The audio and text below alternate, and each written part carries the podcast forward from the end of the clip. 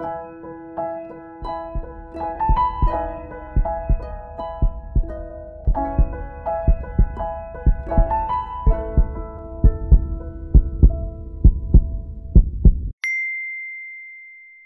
sensuelle, c'est les courriers du cœur 2.0. Toutes les deux semaines, on analyse une problématique amoureuse tout en répondant à vos questions. C'est une émission fraîche et moderne pour décrypter les nouvelles formes d'amour.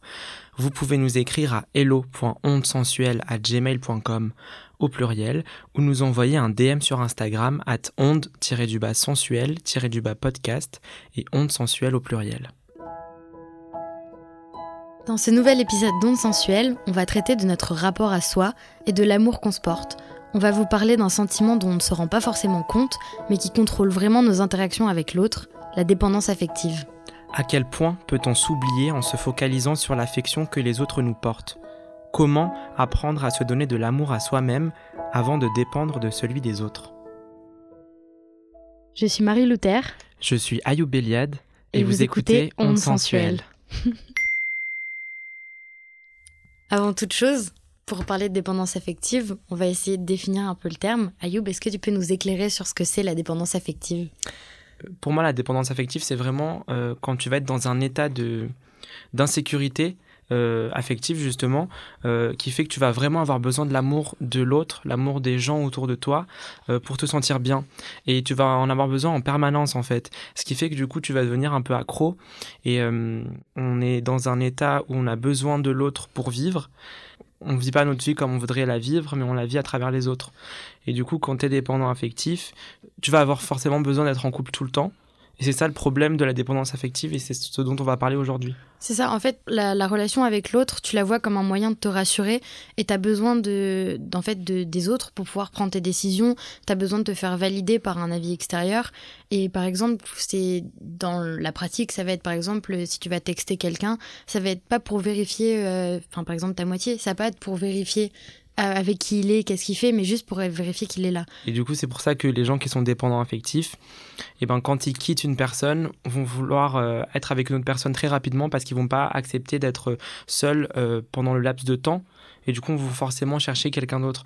Euh, je pense par exemple à Desperate Housewives, Suzanne. Euh, je suis pas sûr qu'elle soit vraiment dépendante affective, mais en gros euh, dans la série, elle, elle est en couple avec quelqu'un, elle divorce et ensuite elle rencontre Mike, le voisin, qui ensuite va le, le best d'ailleurs, rest in peace, Mike. Oh, on a spoilé pour toutes les personnes qui, au, cas où ça existe encore, des personnes qui n'ont pas vu Desperate Housewives. quand même de 2006. Donc, non, on sait jamais. Mais du coup, désolé d'avoir spoilé. Peut-être qu'on va l'enlever au montage du coup. Quoique non, si vous n'avez pas vu Desperate en 2006, euh, c'est trop Tant tard. Pis pour vous. Vous vous rattrapez, mais voilà. Mais du coup, elle va tomber amoureuse de Mike qui va emménager et il va tomber dans le coma et elle va directement tomber amoureuse d'un autre mec qui s'appelle Yann. Mais moi, je me pose la question, ou en tout cas quand je regardais, est-ce qu'elle était vraiment amoureuse de lui ou bien est-ce qu'elle cherchait pas juste à combler un vide que Mike avait laissé dans sa vie euh, pour pas se sentir seule? Parce que j'ai quand même l'impression que c'est un personnage qui est genre qui a de gros problèmes émotionnels. J'irai pas jusqu'à dépendant, mais en tout cas, euh, elle a vraiment besoin de la validation des autres et euh, de la validation d'un conjoint, conjoint euh, tout le elle temps. A, elle a ce besoin d'être en couple tout le temps et c'est vrai que Suzanne, la façon dont elle est montrée dans la série aussi, c'est aussi par son, son besoin émotionnel énorme. Et... La petite erreur de parcours, tu vois, c'est le Yann là. Ouais. Tac, elle l'a aussi fait souffrir parce que finalement, lui, il s'est accroché et peut-être qu'il est tombé amoureux et elle, elle l'était pas forcément parce qu'elle pense encore elle, à Mike. Elle avait juste besoin de, de l'affection que, que Yann À un instant T, elle avait besoin d'une personne pour remplacer Mike et donc. Il était là au bon endroit au bon moment. Malheureusement pour, lui. Malheureusement pour lui. Mais euh, c'est vrai que c'est compliqué à illustrer euh, à travers des personnages de films ou d'œuvres fictives. Parce que vu que c'est quelque chose qui est quand même très difficile, qui n'est pas tangible en soi, ben ça fait que quand c'est euh, montré dans les films, etc., c'est souvent à l'excès. Un des personnages donc qui est un peu dans cet excès-là, et, mais qui illustre un peu aussi bien le truc, c'est Bridget Jones, donc l'œuvre de Helen Fielding qui à la base est un roman, mais euh, donc les films, euh, la façon dont c'est adapté, donc c'est largement inspiré de Orgueil et Préjugés. Oui. On va pas vous faire l'affront d'en parler parce que j'espère que vous l'avez tous lu au collège. C'est un peu un classique de la littérature. Euh, Exactement. Qu'il faut avoir lu. On fait pas de. En vrai, c'est pas cool de shamer comme ça les gens. Vous avez le droit de ne pas l'avoir lu. C'est un magnifique, c'est une magnifique œuvre qu'on vous conseille tous. C'est une histoire d'amour so classique avec Monsieur Darcy tout ça. Et donc Bridget Jones, euh, enfin, l'auteur a totalement assumé avoir pompé totalement l'histoire et les relations amoureuses, etc. à ça, je ne savais pas par contre. Ouais, à tel point qu'elle a même appelé un personnage bah, Monsieur Darcy. Moi, en fait, j'avoue, j'ai pas regardé. Enfin, j'ai jamais regardé Bridget Jones. ça arrive. ça arrive aussi. Ouais. Et en fait, elle a cette recherche, enfin, quand elle arrive à ses 30 ans, elle est là, genre, oh là là, je suis seule, c'est terminé, il faut absolument que je me trouve quelqu'un. Donc elle passe en mode recherche active parce qu'en fait, elle est hyper dépendante de ce que les autres vont lui apporter. Et en plus, elle est encouragée par sa mère euh, qui, elle, elle est en pleine crise de la ménopause. Et c'est un peu ce, ce côté-là qui fait que elle n'arrive pas à s'épanouir, elle n'arrive pas à être elle-même tant qu'elle n'a pas cette moitié et tant qu'elle n'a pas l'impression de d'être complète avec euh, une deuxième personne. Et en fait, elle va dépendre de toutes les petites euh, attentions qu'on va lui porter et que ça va être tous les différents, les différents mecs euh, qui vont arriver dans sa vie. Mmh. Mais du coup, euh, dans ce que tu dis, ça me fait penser que un des dangers aussi de la dépendance affective, euh, ce qui va t'apporter aussi beaucoup de négatifs dans ta vie et tout, c'est vraiment que la dépendance affective, elle s'accompagne d'une baisse d'estime de, soi. Et du coup, dans ce que tu es en train de me raconter, j'ai l'impression que Bridget Jones, en tout cas, c'est un personnage qui, genre, a pas beaucoup d'estime pour elle-même. C'est ça. Et en fait, elle laissait dans sa quête en fait euh, d'un mec, ça va être aussi sa quête à essayer d'avoir de l'estime de soi. Mais en fait, moi, ce que je trouve un peu dommage, c'est que c'est énormément basé en fait juste sur euh, avoir quelqu'un pour arriver à être une personne complète. Hmm. Donc euh, c'est un des dangers, en fait, c'est d'arrêter de penser par rapport à soi, mais de justement tous les choix de vie qu'on fait, ils sont basés par rapport à l'autre. Ça me fait penser qu'on a reçu du coup un témoignage d'un auditeur qui nous explique que euh, lui, il a toujours été en couple parce qu'il cherchait de l'attention pour se, pour se sentir validé en fait, et même pas pour se sentir aimé. Il a jamais été en couple pour être, enfin, parce qu'il était amoureux ou des trucs comme ça. C'est vraiment quand il se sent mal, il a besoin d'être validé et du coup il va chercher à être en couple ou bien il va chercher, il va chercher le regard de la personne en face euh, parce qu'il est dépendant de ce regard-là en fait et du coup on l'écoute. J'étais vraiment très dépendant effectivement au, lycée, genre vraiment j'avais qu'une envie c'était d'être en couple, je me supportais pas seul et tout. Et je me disais que si j'étais en couple en fait tout simplement bah ça validait le fait que j'étais désirable et euh, aussi oui j'étais clairement en manque d'affection et tout et j'avais grave besoin d'attention un d'affection 2 et de me sentir aimé. Euh, le témoignage de cet auditeur, en fait, il me fait penser à un autre qu'on a reçu d'une personne qui est actuellement est en train de parler donc euh, avec euh, quelqu'un par message et la personne sait que ça va mener nulle part, sauf qu'en fait, elle n'arrive pas à décrocher de, de, ce truc de recevoir de l'attention quotidiennement. Et c'est un peu ce que l'auditeur aussi cherche, c'est quand tu sais que tu plais, qu'il y a un peu ce jeu qui est installé et que tu reçois de l'attention et de l'affection de la part de quelqu'un d'autre, c'est très difficile de décrocher ou alors justement de se rendre compte que on fait ça pour ça et pas pour la personne parce qu'en fait on sait très bien que ça mène nulle part. Et... Il y a deux choses du coup. Quand tu es dépendant affectif, tu te rends pas forcément compte que tu fais ça pour chercher l'attention de la personne. Là, du coup, l'auditrice, elle s'en rend quand même compte, elle a du recul par rapport à ça. Et encore une fois, c'est pas grave de vouloir de l'attention des autres, c'est pas grave de vouloir des mots euh, doux, des trucs, euh, ou bien de rentrer dans un flirt ou des trucs comme ça. C'est positif dans le sens où euh, on est humain, donc on a besoin et on a le droit de se sentir désiré, de se sentir beau et belle, de se sentir aimé et apprécié. Bah, t'as le droit de chercher de l'attention de temps en temps, ou genre d'avoir envie d'un petit boost d'ego, quelques swipes Tinder, voilà, t'es content. Grave. Ok, mais du moment que tu sais pourquoi tu le fais et un peu dans un état d'esprit de bah ouais, j'ai envie d'un peu d'affection en ce moment, vas-y. normal. Ça va. Mais juste ne soyez pas accro de ce que les gens vous disent. Déjà, soyez à l'aise avec vous-même. Si vous voyez une paire de baskets violettes et vertes et blanches de ça fait des mois que vous voulez la mettre. Vous adorez, mais achetez-la. Achetez-la, même si c'est pas au goût de tout le monde. Je vois la tête d'Ayoub en ce moment quand j'ai fait une description. C'est pas grave. si vous, vous kiffez et que vous vous sentez YOLO, bien... comme on dit. YOLO. comme disent les jeunes en 2012. Comme disent euh, les tatouages de Zac Efron, RIP. Quelle idée. Mais ouais, juste, euh, si vous vous sentez bien, ce sera un, énorme pas en avant, juste pour vous rendre compte que tout ce que tu reçois après, c'est que du bonus, en fait. Oui. Et t'as fait le, les 90% du travail. Et Il faut travailler sur soi, en fait, ouais. Et travailler sur soi en se rendant compte que on a un peu besoin d'affection, j'ai l'impression que ça, en gros, ça. Au moins, ça met des mots sur les problèmes qu'il y a, tu vois. Typiquement, si les, les personnes qui sont dépendantes affectives euh, et qui s'en rendent pas compte, elles se mettent en couple pas parce qu'elles aiment la personne, mais parce qu'elles ont besoin quotidiennement euh, d'affection. Et là, par contre, ça peut devenir un problème parce que on vit plus pour soi, mais euh, on vit à travers une histoire de couple euh, ou à travers des sentiments, etc. Plus tu avances dans ta vie, plus tu as ce manque, enfin ce besoin et du coup qui peut devenir un manque quand tu l'as pas, et plus tu te compliques la vie en fait. On a reçu un témoignage d'une personne qui nous raconte que elle, a été en couple pendant un an et demi, quelque chose comme ça, et ensuite elle a été célibataire pendant très longtemps, et du coup elle a extrêmement, extrêmement mal vécu sa période de célibat. D'ailleurs, elle est encore célibataire aujourd'hui euh, parce que euh, le fait qu'elle soit dépendante affective, ça lui a créé un manque de confiance en soi. Elle avait l'impression de plus mériter d'être aimée. Elle avait l'impression de plus attirer le regard des gens. Elle avait, plus, elle avait un peu l'impression d'être seule et de mériter son célibat. Ça a été... Quand tu as, été aimée en fait pendant longtemps, que tu as reçu toute cette affection, que quotidiennement tu savais que tu avais quelqu'un qui était là pour toi, quoi qu'il arrive, et qui justement te rassurait sur tous les trucs qui font que tu peut ne pas avoir confiance en toi, bah, c'est vrai que quand ça s'arrête, bah, c'est un peu brutal et violent forcément. Mm. Surtout qu'en général, bah, ça s'arrête pas forcément graduellement. Mais du coup, ce qu'elle nous racontait aussi, c'est que à cause de ça, elle s'accroche à la moindre marque d'affection qu'elle peut recevoir de la part d'amis ou de la part de potentiels flirts. Et du coup, elle le vit encore plus mal parce que ces personnes-là veulent pas forcément construire une histoire avec elle ou bien pas forcément se mettre en couple avec elle. Et elle me disait aussi que, par exemple, les coups d'un soir, c'était super rare pour elle parce que elle a cette euh, nécessité euh, de recevoir de l'amour de la personne avec qui elle est, que du coup elle peut pas se permettre de juste coucher avec une personne un soir et passer à autre chose. Après le, problème aussi avec euh, les coups d'un soir, bah, c'est comme tu le dis, c'est que ça dure un soir. Donc tu as toute l'attention de cette personne pendant une soirée.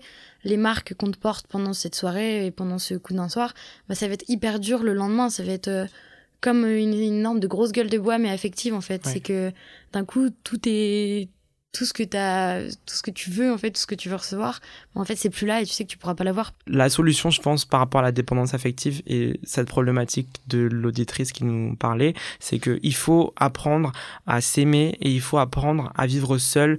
Euh, je pense que ça, c'est vraiment euh, la condition, on va dire sine qua non pour avancer dans sa vie euh, au quotidien, c'est que vous ne dépendez de personne pour vous sentir bien dans vos vies. Vous dépendez de, vous ne dépendez pas de l'amour des autres pour être bien au quotidien et vous devez vous donner de l'amour à vous-même parce que sinon vous avancez pas. Ouais, c'est la phrase hyper bateau que je pense on vous a déjà enfin déjà répété plusieurs fois mais qui est hyper importante, c'est avant de pouvoir recevoir l'amour de quelqu'un, il faut déjà apprendre à s'aimer soi et c'est pas uniquement pour des raisons donc un peu euh, comme ça à la mode aussi des fois de dire cette phrase, mais c'est juste que si t'arrives pas à t'aimer et à savoir ce dont tu as besoin, à savoir à quel point tu as besoin d'attention, à quel, à quel point tu as besoin d'affection et d'amour, etc. En fait, si tu n'arrives pas à te connaître, à apprécier déjà ta compagnie, bah en fait, tu vas tout euh, compenser avec l'autre. Et du coup, ça fait des relations hyper inégales. Et euh, en vrai, c'est un peu, c'est ultra bateau. On va le dire 15 fois pendant l'épisode et tout, mais vraiment, genre, la solution. Je pense d'ailleurs, enfin, les dépendants affectifs de manière générale, c'est des personnes qui s'aiment pas vraiment ou bien qui apprécient pas, comme tu disais tout à l'heure, euh, la compagnie de soi-même. Et je pense euh, c'est dur aussi. Euh, enfin, c'est facile pour nous de dire juste au micro aimez-vous, etc. Euh, ça va aller mieux, vous allez vous en sortir dans votre problématique de dépendance affective et tout. Enfin, c'est facile pour nous de dire ça, mais au-delà de ça, bah, pour apprendre à s'aimer, c'est un processus compliqué, complexe que qu'il faut mettre en place quotidiennement pour évoluer comme ça. mais ça passe par des choses toutes simples. Par exemple, aller au cinéma seul, déjeuner seul. Il faut réussir à s'octroyer des moments où on est seul et on a besoin de personne d'autre pour être heureux en fait.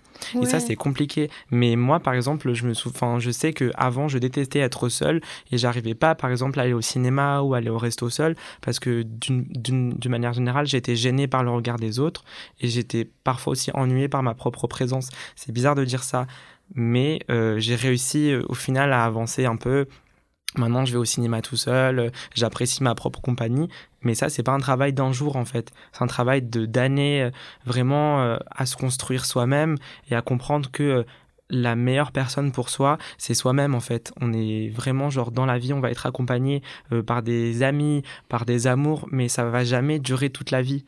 La seule personne avec qui on reste tout le temps, c'est nous. Donc on si est un on, peu bloqué avec nous-mêmes. On est euh, bloqué avec nous-mêmes, clairement. Genre, clairement, Mario, t'es bloqué avec toi-même. Je suis bloqué avec l'insupportable Ayoub. Donc, du coup, bah, il faut l'accepter et il faut, genre, tout faire. Enfin, faut, faut mettre tout, euh, toute notre énergie pour euh, s'accepter comme on est aussi. et s'aimer. Ouais. Mais c'est souvent un des. dans- quand on a fait nos recherches, ça, un des conseils qu'on donne souvent, c'est du coup de faire des activités seules. Ouais. Et une que je trouve qui est assez marrante parce qu'en soi, c'est. Enfin, on pourrait ne pas en penser, mais c'est aller s'acheter des vêtements seuls. Mais en fait, c'est vrai que quand tu dépends toujours du regard des autres et que t'es habitué d'être accompagné, d'essayer un truc et d'être là, mais genre moi j'aime bien, mais je sais pas, est-ce que t'aimes bien, toi t'en penses quoi?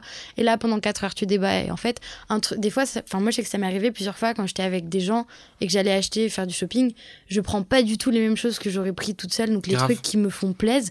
Et des fois j'achète des trucs parce que quelqu'un m'a dit ah c'est mignon, ça tirait bien, et de, de manière gentille, mais c'est juste que moi je suis pas sûre. Moi je le regarde le truc, je fais ah ouais moi je vais aller essayer. Et en gros t'es là et les autres donnent ton avis, t'es genre bon bah d'accord, dit que j'étais mignonne là-dedans, bah je vais le mettre. Alors que de un tu l'aurais pas ramassé, de deux ben ça te fera pas forcément Ramasser. si plaisir. Ouais, moi dans ma tête je vois le H&M là vraiment c'est la Tu guerre, les ramasses, soldes, tu ramasses, tu par terre. ramasses, tu ramasses, Le tu truc à la bouscules, tu dernière ramasses taille. de ouf.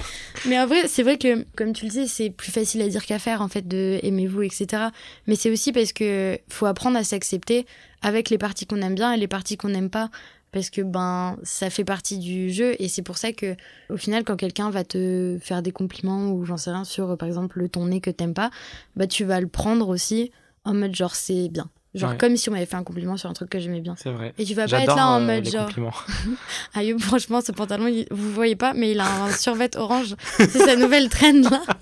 Et ma couleur préférée à la base c'est le orange donc Voilà. du coup genre là je me suis fait un kiff à la base j'assumais pas de mettre des couleurs flashées comme ça et tout maintenant genre j'adore le orange j'assume j'ai mon ça, jogos et c'est ça, lumière quand il rentre dans la pièce, là, Oh. voilà. Tu vois, comme ça, comme quoi, un truc que, à la base, euh, t'osais pas et t'as fait, voilà. Ouais. je l'ai fait et je l'assume Pour résumer un peu, en fait, euh, tout ce qu'on vient de dire, on a un auditeur qui nous a partagé un peu son point de vue là-dessus, et moi, je trouve que ça résume bien, en fait, euh, cette idée. Et en fait, il a, l'auditeur a dit une phrase que, moi, j'aime bien, que je vais vous citer.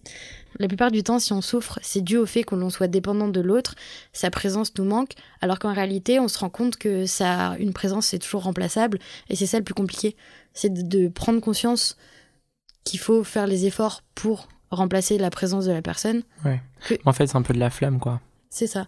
C'est que c'est plus facile. t'as l'attention d'une personne c'est assez facile enfin c'est assez facile de la recevoir et de d'en demander un peu euh, une petite dose quotidienne un peu comme la drogue au final. Donc euh, tu vas pas aller chercher plus loin. Et finalement les dépendants affectifs peuvent passer à côté de belles histoires d'amour. Ils vont pas aller en fait ces personnes là elles vont pas aller chercher Ce plus bon loin. ce qui est bon pour elles ou ils vont elles vont pas aller chercher plus loin. Elles vont prendre la personne la première personne qui arrive et qui est disponible affectivement et elles vont s'en servir euh, pour euh, pour leur euh, pour recevoir de l'amour.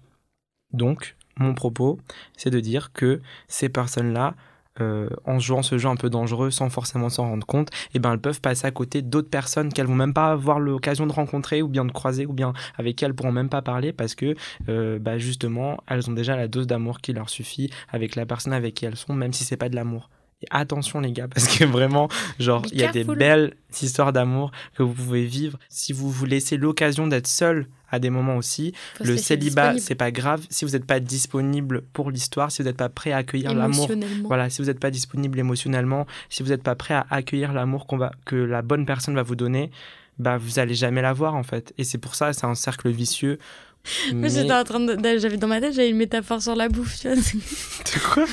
C'est comme genre quand t'as faim Ouais. et que tu sais que techniquement, si tu il faut mettre tous les nutriments euh, que Mm. t'as besoin et tout, machin, nanana, et que t'as de T'as tous les légumes, t'as tout. Sauf que bah il y a des jours où t'as juste la flemme et tu prends hop les, Les nouilles à faire, les pâtes, tout ce que tu veux.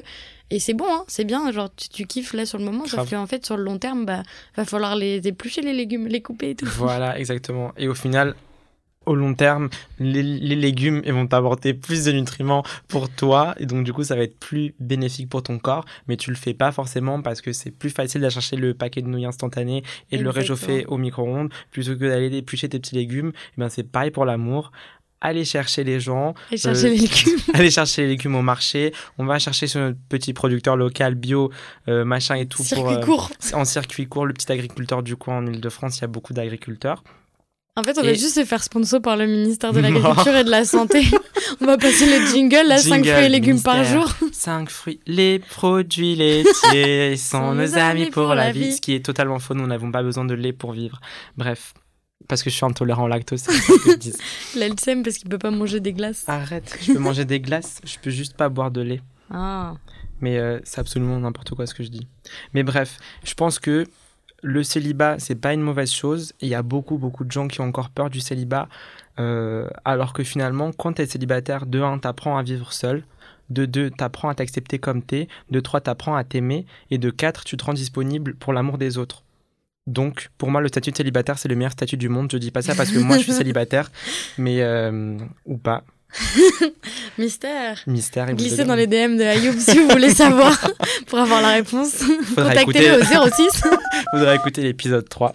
Oh, oh c'est Teasing. Oh my god. Mais bref, du coup, tout ça pour dire que finalement, le célibat. D'ailleurs, on- il y, a une- il y a une auditrice qui nous a posé une question par rapport au célibat et qui nous a dit euh, Mais finalement, quand tu apprends à être bien euh, seul, est-ce que tu pas euh, peur de passer à côté d'une histoire finalement? Oui, on précise juste que c'est une auditrice qui, elle, en fait, s'était rendue compte qu'elle était devenue hyper dépendante de. bah, justement, de tout ce qu'on a dit avant, en fait, euh, c'est un cas qui résume hyper bien le truc. Elle a enchaîné les relations longues et en fait, elle s'est rendue compte qu'elle s'oubliait totalement dans les relations. Elle était hyper dépendante juste de ce que l'autre lui apportait. Elle se sentait un peu complète que quand elle était en couple. Et genre là, hop, les boum, décision, prise de décision, yoga girl, machin. Moi, je pense que tout simplement, euh, le célibat, c'est absolument pas un problème et ça va jamais te faire passer à côté d'une histoire parce que si l'histoire, elle arrive pas, c'est que c'était pas le bon moment, c'était pas la bonne, la bonne occasion. Mais quoi qu'il en soit, si toi, tu te rends disponible pour accepter et accueillir l'amour de la personne en face, bah, tu passeras jamais à côté d'une histoire, en fait. En revanche, les personnes qui sont plutôt dépendantes affectives, comme je le dis tout à l'heure, bah, elles ont beau être en couple, bah peut-être que elles, elles passent à côté d'une autre histoire. quand t'es célibataire, faut pas vivre ça comme un quelque chose de fataliste, comme on nous a appris à l'être et que à chaque fois on dit que t'es bien installé dans ta vie, que quand t'es posé, euh, machin, t'es en couple depuis un moment et tout. C'est juste que bah comme on le disait, c'est que quand t'es célibataire, en fait, juste tu fais ce que tu veux pour toi. C'est un peu une situation égoïste, mais il faut l'être parfois. Enfin, des fois, Il faut totalement l'être. Faut pas se dire que quand t'es célibataire, t'es en recherche d'être en couple. Ouais. Pas du tout. T'es en, t'es en, tu vis ta vie. Et si ça arrive, tant mieux. Si ça arrive pas, tant mieux. Ouais. Et Tant pis. Tant pis. Mais après, le problème aussi, c'est que c'est la société qui nous a appris que euh, pour être validé, il fallait être en couple. Euh, et par exemple, après, je fais, je fais peut-être une fixette sur la télé-réalité. C'est un à fait, peine. à peine. mais je trouve que c'est une belle vitrine de. Iconic Post sur Iconic Post Instagram. sur Instagram, les comptes même de télé-réalité. Mais pour moi, la télé-réalité, c'est un vrai terrain euh, d'études sociologiques, dans le sens où c'est un peu une, un reflet ou une vitrine d'une partie de la population, une partie de la société. Et du coup, dans la télé-réalité, j'avais écrit un article dessus qui est sorti sur Slate, qui s'appelle Télé-réalité, nouvelle école de l'amour. Et là, avec euh, une collègue qui s'appelle Camille Baron, on étudie un peu le modèle du couple et le modèle de l'amour que va donner la télé-réalité aux jeunes. Et ce qui nous a semblé intéressant, c'est que dans les émissions de télé-réalité, que ce soit Secret Story, Les Anges ou, ce que tu veux, ou toutes les émissions de coaching amoureux maintenant, eh ben, euh, tous les candidats ne vivent que à travers leurs histoires de couple, en fait. Ça veut dire que euh, dans une émission de télé-réalité, quand tu vas pas te mettre directement en couple au début de l'émission, bah, t'apportes pas assez d'éléments euh, à la prod par exemple pour euh, développer ton personnage. Et du coup bah tu vas te faire dégager en fait. Les personnes qui restent le plus longtemps dans les émissions de télé-réalité c'est les personnes qui vont avoir des histoires d'amour. Euh, ce modèle là que les candidats de télé-réalité vont développer ça va donner juste une mauvaise image aux jeunes. Et c'est comme ça que eux vont se construire en fait vont construire leurs histoires d'amour vont construire leur rapport aux autres à être toujours en couple même quand t'aimes pas la personne. On avait rencontré des, des jeunes qui nous disaient euh, bah moi en fait euh, si je suis pas euh, en couple bah je vaux rien si je suis pas en couple j'ai pas d'intérêt pour les autres pour mes amis et tout parce que bah c'est pas intéressant en fait ma vie. Mais non enfin je veux dire au bout d'un moment vous êtes intéressant pour vous-même et pas pour les histoires que vous avez avec les autres. Ne soyez pas dépendant de l'amour d'une autre personne pour vivre votre vie en fait On nous montre un peu que le seul intérêt de être avec plein de gens différents et de les rencontrer, c'est juste pour savoir avec qui tu vas te mettre en couple. Ouais. Et c'est un truc un peu hérité de ben, tout l'héritage de l'église, de machin, de la pression sociétale de un mari euh, ou une femme du début à la fin. complètement Et en fait, bah là, on est en plein dans la. Enfin, la- les générations qu'on est, et c'est aussi pour ça qu'on en discute, c'est qu'on est en, en pleine rupture un peu avec tous ces codes. Et on essaie, tant bien que mal, parce qu'on a tout à déconstruire, mais de se rendre compte que ben, être en couple, c'est pas une finalité. Et même ça va au-delà de ça. Enfin, je veux dire, dans la société, même le mariage, c'est encore Ouais. plus euh, un point de pression pour les gens. Euh, vouloir être en couple et vouloir euh, se marier, bah en fait c'est des injonctions qu'on nous donne euh, depuis euh, notre enfance l'idée genre de ce que le couple renvoie et en fait de on est aussi attaché quand on est dépendant effectivement on est aussi attaché à l'image que l'on renvoie un peu comme, comme le personnage de Charlotte dans Sex and the City qui en fait elle elle est elle est elle veut être en couple etc mais plus pour euh, l'image que ça renvoie d'elle dans la société. Pas forcément juste pour la personne enfin et c'est juste de, c'est bien si moi je suis en couple avec quelqu'un de bien, euh, il faut que je trouve euh, quelqu'un qui va faire que je serai une vraie femme euh, complète parce que je serai en couple avec un mec bien. Nan, Je pensais du coup à Phoebe de Charmed ou Charme pour les intimes.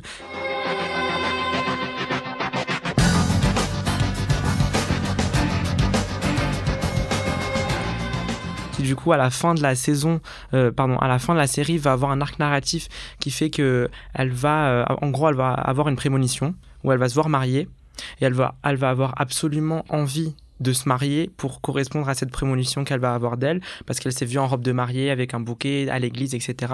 Donc ça correspond aussi aux clichés et aux trucs que la société attend des femmes, de se marier dans une église, etc., d'avoir une belle robe blanche, machin et tout, et d'être en couple et de se marier avant euh, la quarantaine, tu vois, parce que tic-tac, euh, l'horloge biologique, machin et tout. tic-tac boom, alors qu'en fait non, tu vois, elle avait qu'une idée en tête, c'est trouver le mec avec qui elle allait se marier, mais elle s'en battait totalement les reins pour pas dire autre chose, euh, de si elle l'aimait ou pas en fait. Mm. Elle voulait juste se marier. Elle, voyait avec qui la prémonition elle serait réalisée. Et c'est quand même grave euh, euh, d'en arriver à un point où nos sociétés nous forcent ou nous ont tellement embrigadés que si on se marie pas et surtout les femmes du coup si vous vous mariez pas eh ben vous n'êtes pas des bonnes personnes si vous vous mariez pas vous n'êtes pas vous remplissez pas un rôle voilà le rôle de la femme tu vois épouse mère et femme au foyer tu vois ouais. Mais c'est vrai que c'est. En ayant cherché, c'est hyper compliqué de trouver juste des personnages masculins qu'on montre un peu dans une détresse affective ou juste qu'on qu'on ne montre pas de manière hyper euh, péjorative parce qu'ils sont dépendants de l'affection de quelqu'un. À chaque fois, c'est soit des, gros bolos, soit un peu des durs à cuire qui osent pas montrer qui ils sont. Mais c'est hyper stéréotypé même dans la façon de les représenter. Et la nuance qui est que ben n'importe qui a des émotions, que tu sois un mec ou une meuf, tu peux. La preuve, c'est qu'on on était hyper mixte sur les témoignages euh, c'est vrai. cet épisode. Sur les témoignages, mais pas sur les références culturelles malheureusement. Bah ouais, parce qu'on n'a pas réussi à trouver. Et justement parce que en fait, il y a un peu aussi ce tabou de on pousse pas les hommes à s'exprimer sur ce qu'ils ressentent et sur euh, justement de dire que ouais ça leur arrive de juste avoir besoin d'affection et d'attention et c'est un truc qui est hyper compliqué mmh. déjà à dire tout court Bien sûr. mais encore plus quand t'es un mec un homme de formaliser et de mettre des mots sur euh, nos émotions, sur ce qu'on ressent, qu'on soit un homme ou une femme. Euh, il faut dire euh, les choses, il faut dire ce qu'on ressent et bah ça arrive d'être dépendant affectif. Peut-être que certains d'entre vous s'en sont rendus compte en écoutant l'émission et on vous soutient à fond et prenez le temps vraiment de prendre du recul sur votre vie, prenez le temps de, de faire le point. Posez-vous avec vous-même. On fait un petit petit point étape. Grave. Où est-ce que j'en suis? De quoi j'ai besoin dans ma vie. C'est ça. Aimez-vous vraiment comme vous êtes et acceptez-vous. Et ensuite, euh, bah vraiment, le reste, comme on disait, viendra. L'amour des autres viendra aussi. Mais si vous vous aimez pas, vous n'allez pas réussir à. Vous n'allez pas réussir à, avancer. Et quand ça commence à dicter vos vies, c'est que c'est pas normal. Et que là, il faut mettre un, un, coup de pause là et euh, vraiment euh, réfléchir et se remettre en question. Ça. On va au ciné tout seul. Voilà, on va au ciné tout seul, on va dîner tout seul, on va faire, du shopping. on va un peu terminer cet épisode sur ces, sur ces belles paroles, hmm. sur des paroles de self-love de toujours. Toujours.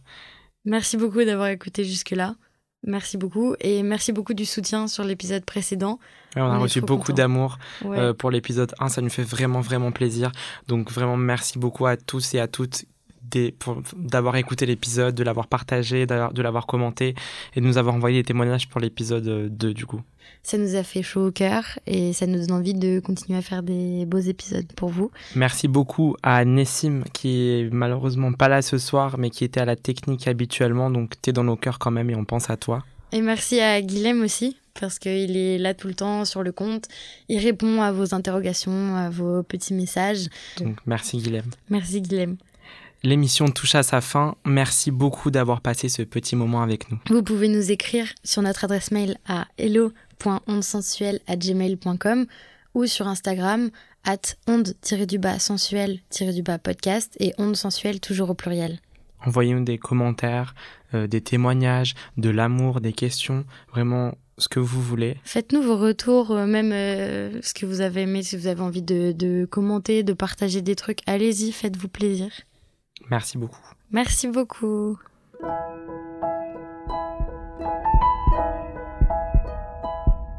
Psst, aimez-vous.